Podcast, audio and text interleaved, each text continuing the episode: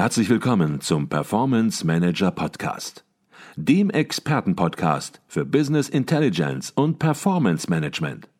Inspirationen, Know-how und Impulse für Controller und CFOs, die noch erfolgreicher sein wollen. Ihr heutiger Gastgeber Peter Blum.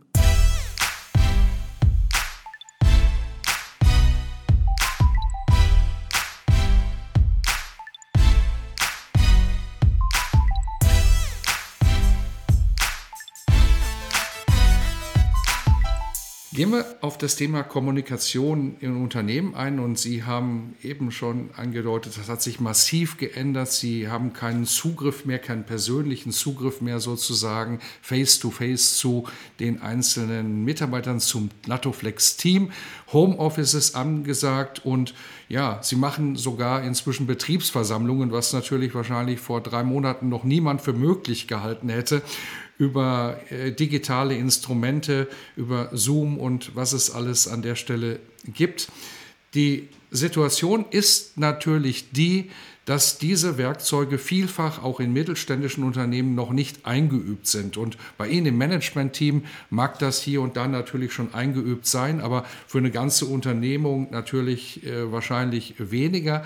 Worauf sollten Führungskräfte aus Ihrer Sicht bei dieser Art von Kommunikation oder Führung aus der Distanz eben über digitale Kommunikationsmittel, worauf sollten Führungskräfte da achten?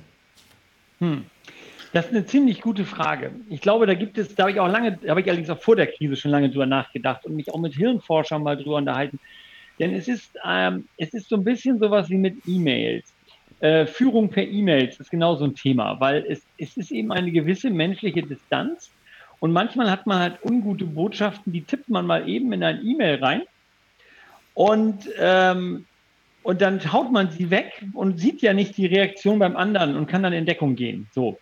Das ist jetzt bei einem Zoom-Meeting nicht ganz so möglich, weil da sieht man sich ja wenigstens per Video. Aber es hat eben, es ist eben distanzierter, als wenn ich mit jemandem face to face in meinem Büro sitze, Angesicht im Angesicht. So. Ähm, und ich glaube, dass das Menschen lernen dürfen, ähnlich wie bei E-Mails auch, so diese Waage zu halten, wann wird es Zeit für ein persönliches Gespräch? Nun fällt das in dieser Corona-Zeit ein bisschen aus mit dem persönlichen Gespräch, aber so vom Grundsatz her. Wann wird es Zeit, Auge in Auge zu sprechen? Und äh, ich erlebe das auch bei E-Mails immer wieder. Da gehen dann E-Mails plötzlich ganz viel hin und her und da gibt es dann Missverständnisse und die Verteiler werden größer und ich weiß nicht was. Und manchmal sitzt man dann danach zusammen und in fünf Minuten ist etwas geklärt, was man sonst Tage per E-Mail nicht hinbekam, weil einfach die Nähe da ist, weil man den Menschen sieht. Und das Gleiche, glaube ich, ist mit Zoom im Moment.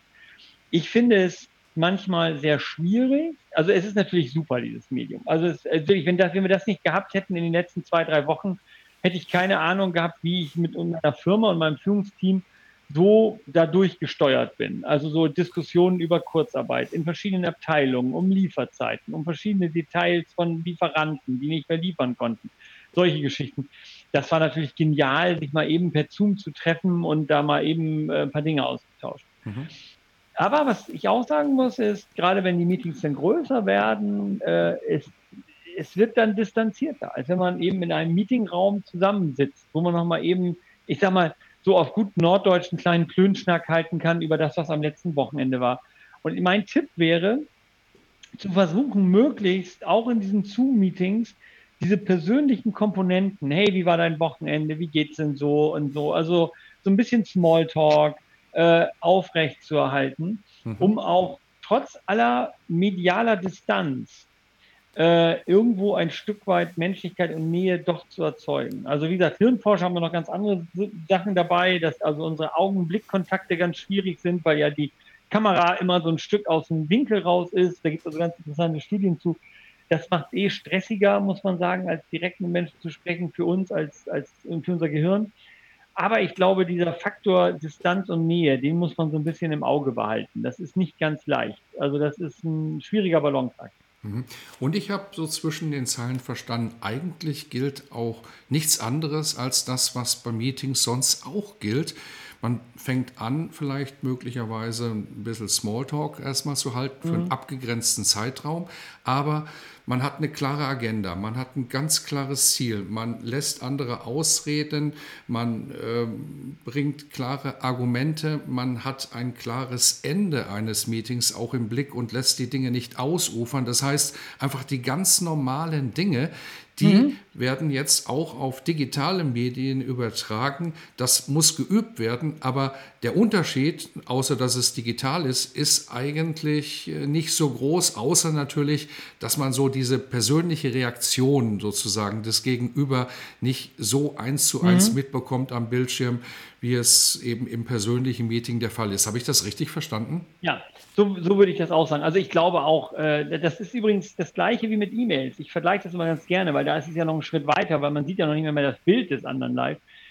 Wir dürfen einfach lernen, dass normale Umgangsformen, normale Dinge auf allen Kanälen normal zu respektieren sind, weil am Ende kommuniziert man mit Menschen, auch wenn man sie vielleicht nicht mehr direkt sieht, auch wenn sie nicht direkt in einem Raum sind, auch wenn man die Reaktion nicht direkt mitbekommt ich würde das immer, aber wie gesagt, das ist für, für aus meiner Sicht für uns alle Menschen auch so ein Lernprozess. Wie gehe ich mit E-Mails um? Wie gehe ich mit Zoom-Meetings um? Wie gehe ich mit Skype-Meetings um?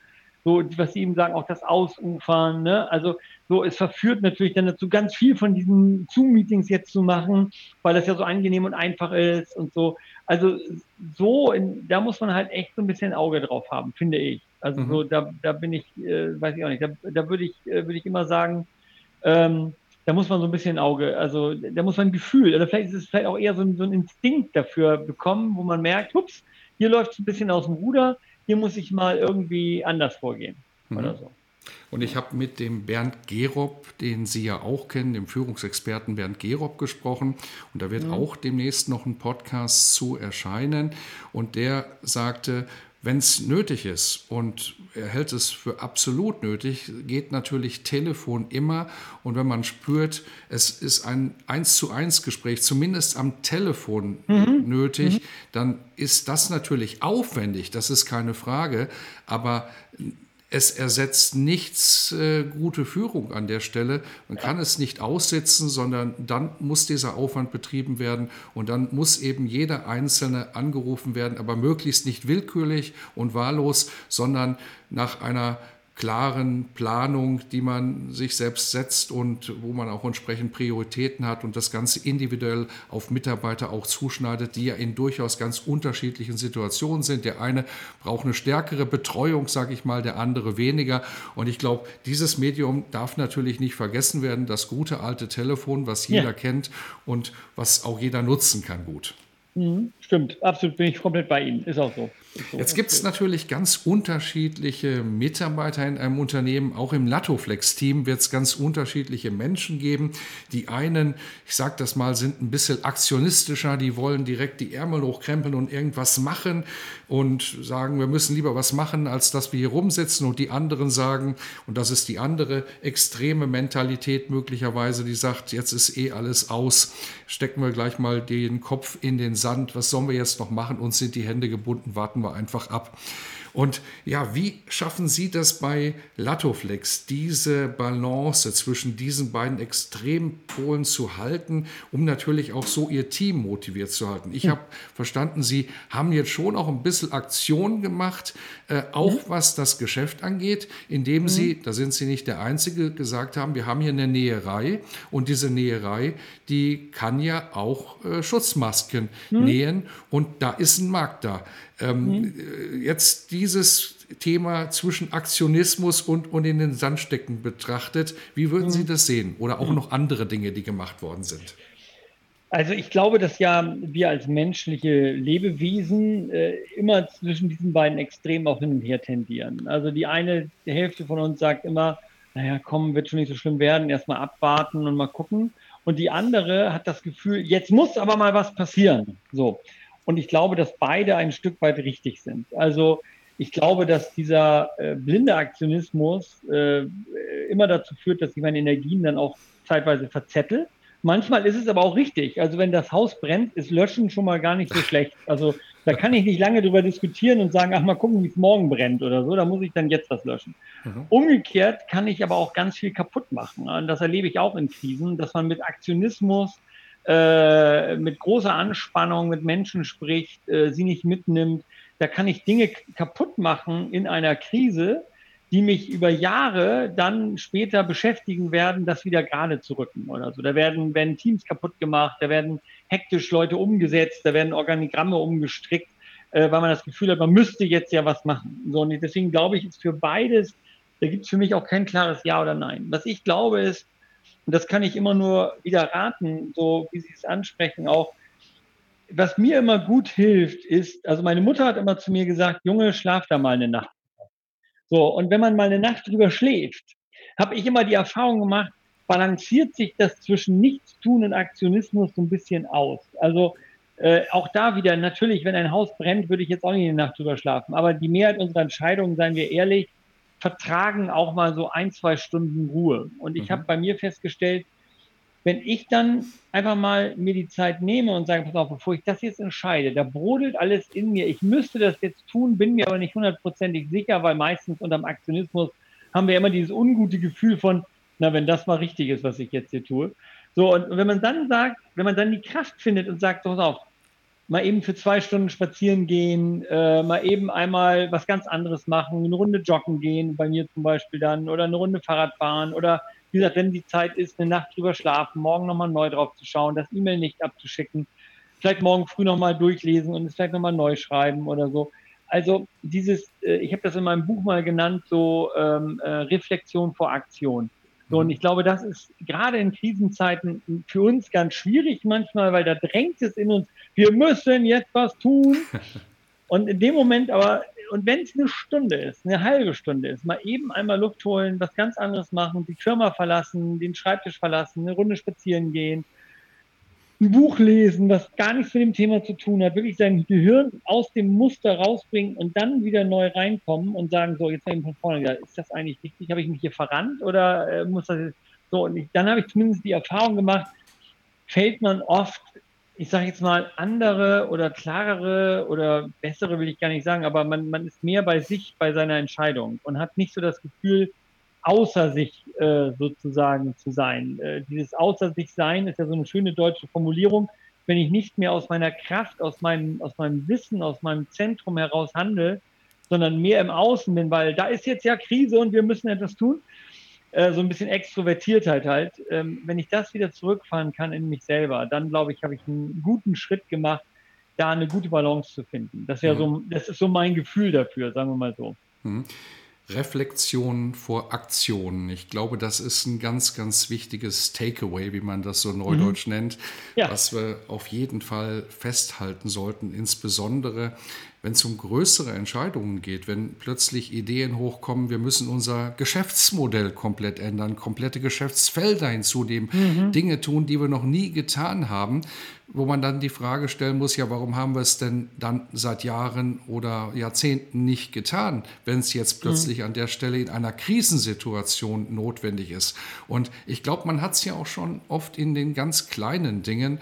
Ähm, man schreibt irgendwelche Texte, Sie beispielsweise für äh, Produktbeschreibungen oder irgendwelche Flyer und Ihnen gefallen die Texte sehr gut und dann schläft man zwei Nächte drüber und man denkt sich dann am zweiten Tag morgens, ja, so doll ist es nicht. Muss ich eigentlich noch mal komplett überarbeiten? Was habe ich denn da geschrieben?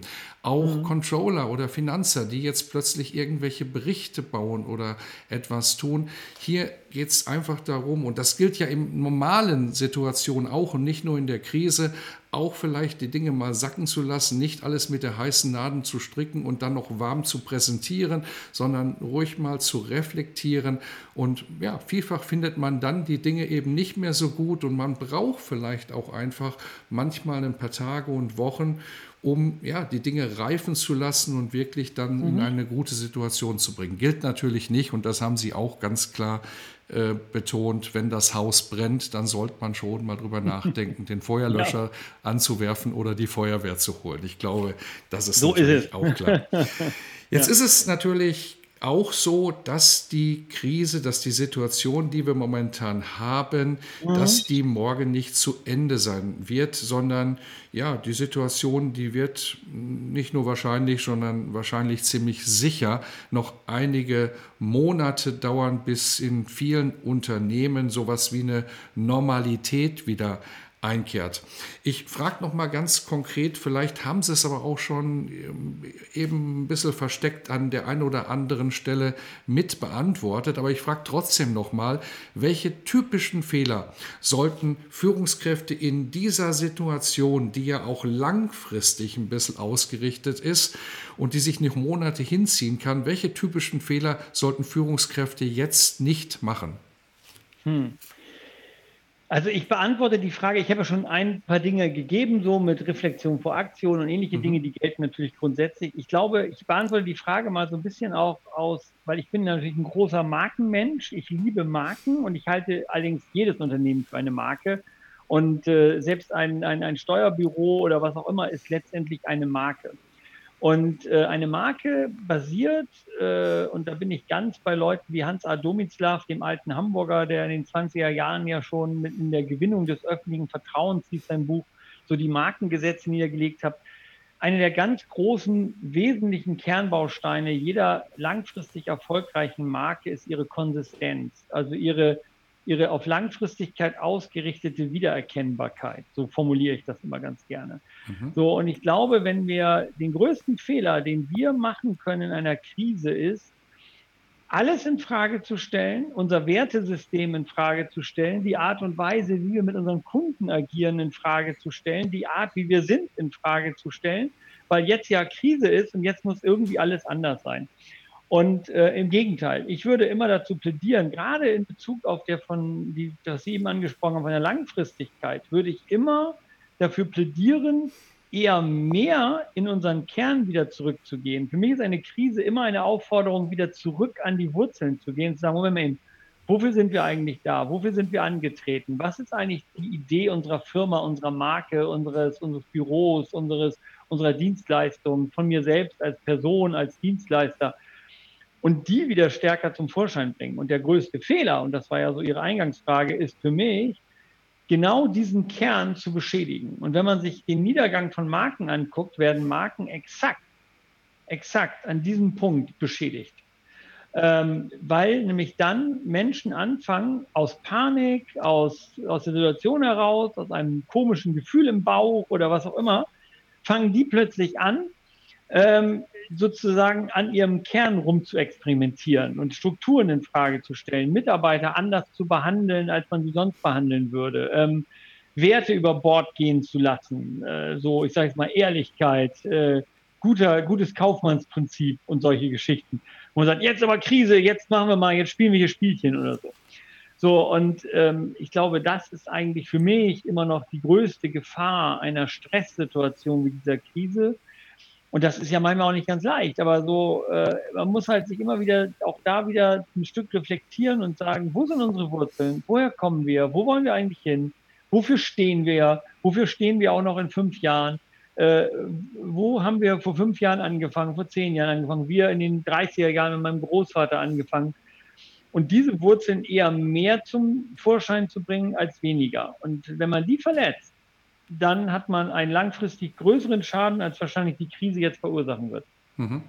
Ich bin sehr froh, dass ich die Frage doch noch gestellt habe, so explizit. Ich habe natürlich schon rausgehört, dass Sie einzelne Aspekte vorher beantwortet mhm. haben. Aber das, was Sie jetzt gesagt haben, Herr Thomas, ich glaube, das war nochmal ganz, ganz wichtig und das war nochmal ein ganz, ganz neuer Aspekt mhm. und der gilt ja nicht nur für Unternehmen und Marken, sondern sozusagen auch für Menschen, für das Verhalten von Menschen, für Personenmarken, jetzt gar nicht im kommerziellen Sinne getrachtet, mhm. sondern eben wie ist ein Mensch, wie wird ein Mensch im Unternehmen wahrgenommen, wie ist sein Charakter und manche sagen ja auch in der Krise zeigt sich der Charakter oder In der Krise verstärkt sich sogar der mhm. Charakter, sagt der Bernd Gerob, den wir eben schon angesprochen haben. Und von daher war das nochmal ein ganz, ganz wichtiger Aspekt. Herzlichen Dank dafür. Ja. Sie haben eben Simon Sinek angesprochen mit seinem Buch. Er hat mehrere Bücher geschrieben. Sie haben aber auch ein Buch geschrieben und auch ein sehr gutes und sehr reflektiertes Buch. Und der erste Satz in Ihrem Buch, Fang nie an aufzuhören, das Mindset für Manager und Macher, ist ein Zitat von John F. Kennedy. Und es lautet, und da hat man fast schon das Gefühl, sie sind so ein bisschen prophetisch unterwegs, weil sie haben es natürlich schon vor einigen Monaten geschrieben und veröffentlicht. Das Wort Krise setzt sich im Chinesischen aus zwei Schriftzeichen zusammen. Das eine bedeutet Gefahr und das andere Gelegenheit.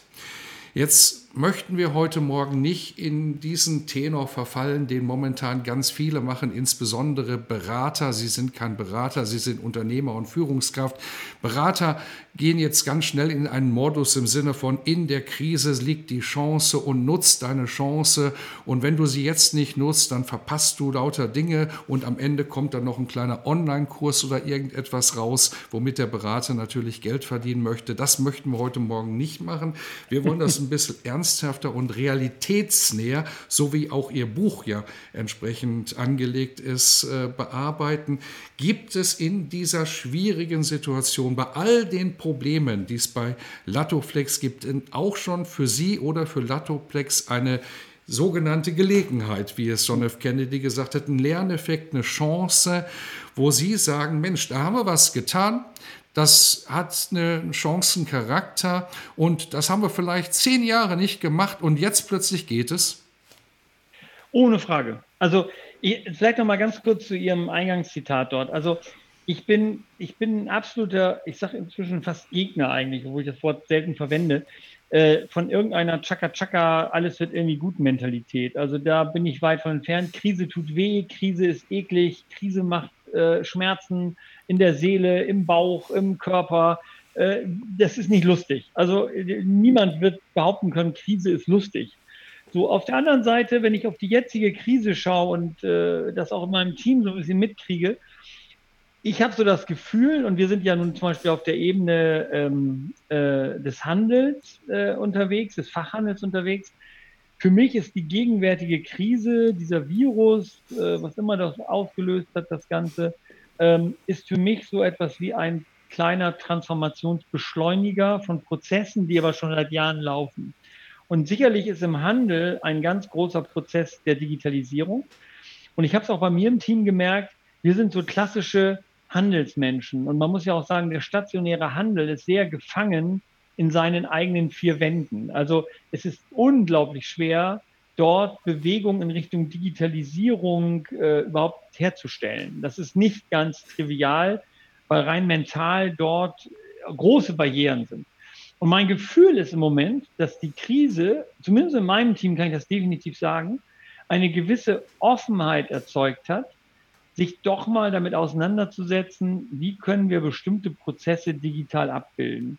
Und sei es eben nur mal so ein Team-Meeting per Zoom und nicht mehr in echt. Also so, dass man nicht dauernd sich treffen muss und durch Deutschland fahren muss und sich irgendwo in einem Hotel treffen muss und so. Und ähm, ich habe so das Gefühl, da gibt es eine neue Offenheit, weil man gelernt hat plötzlich, ups, das kann auch morgen alles weg sein. Was ist denn dann? So und ähm, auf der Seite des Handels genauso. Ich glaube, dass das für viele Händler ein Schock jetzt war, plötzlich abgeschnitten zu sein von einer offenen Ladentür.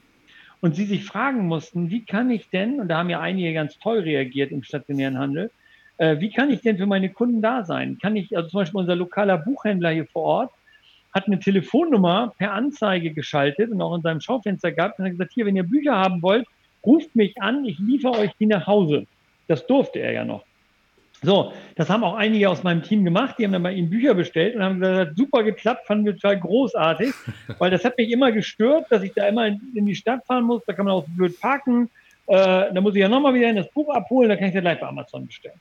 So, und, ähm, und ich sag mal, so, solche, solche Effekte, die werden wir immer in Krisen haben, weil wir dort über den, über den Schmerzfaktor plötzlich Transforma Transformationsprozesse anstoßen müssen, die wir ohne diesen Schmerzfaktor gerne auch von uns herschieben würden. Oder ich sage mal ein anderes Beispiel, muss nochmal konkret machen, diese Sache mit den Webinaren. Wir haben immer gesagt, Mensch, wir müssten eigentlich mal so Webinare für unsere Kunden anbieten. Dann brauchen die nicht immer nach Römerförde kommen. Dann können wir auch mal so kurz ein paar Themen anreißen für die Verkäufer in den Geschäften, so als Schulung so eine Art Kurzschulung, wenn wir mal ein tolles Thema haben, machen wir mal eine Stunde, können die sich da zu Hause vorsetzen, wir haben gleich einen Impuls und so.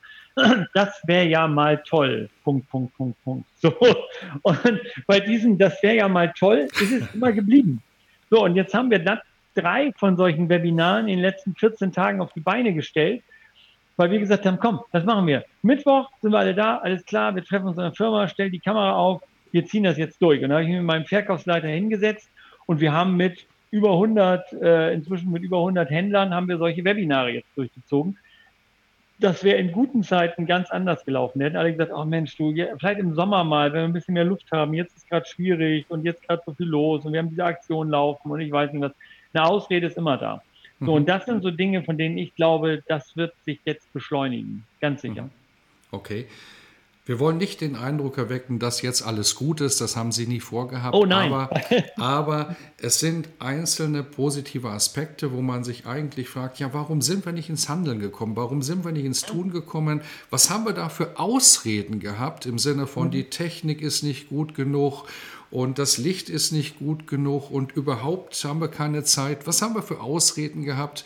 Und Sie hatten gerade angesprochen, Sie machen solche Webinare ja nicht allgemein für die Wohlfahrt sozusagen, sondern das sind Ihre Kunden, Ihre Fachhändler. Sie schulen Ihre Fachhändler, bringen sie auf ein höheres Wissenslevel und sind dadurch natürlich auch in der Lage, ihre Produkte viel besser im Geschäft, im Laden entsprechend vor dem Endkunden präsentieren zu können. Und man kann sich wirklich fragen, sicherlich hat es jetzt nicht die höchste Priorität, aber ja, warum haben wir es nicht gemacht? Warum haben wir es nicht gemacht? Ist das denn so unwichtig oder ist das nicht eine tolle Möglichkeit und viel, viel einfacher, als alle Fachhändler durch ganz Deutschland reisen zu lassen, einmal im Jahr sich da zusammenzusetzen, zwei Tage, das kostet viel mehr und ja, auch wichtig, aber warum ergänzen wir das nicht? Und mhm. ich glaube, das ist so eine Chance, die man eben wahrnehmen kann, eine kleine Chance vielleicht, aber eben auch Dinge, wo man ins Handeln kommen kann. Ja, ja, absolut.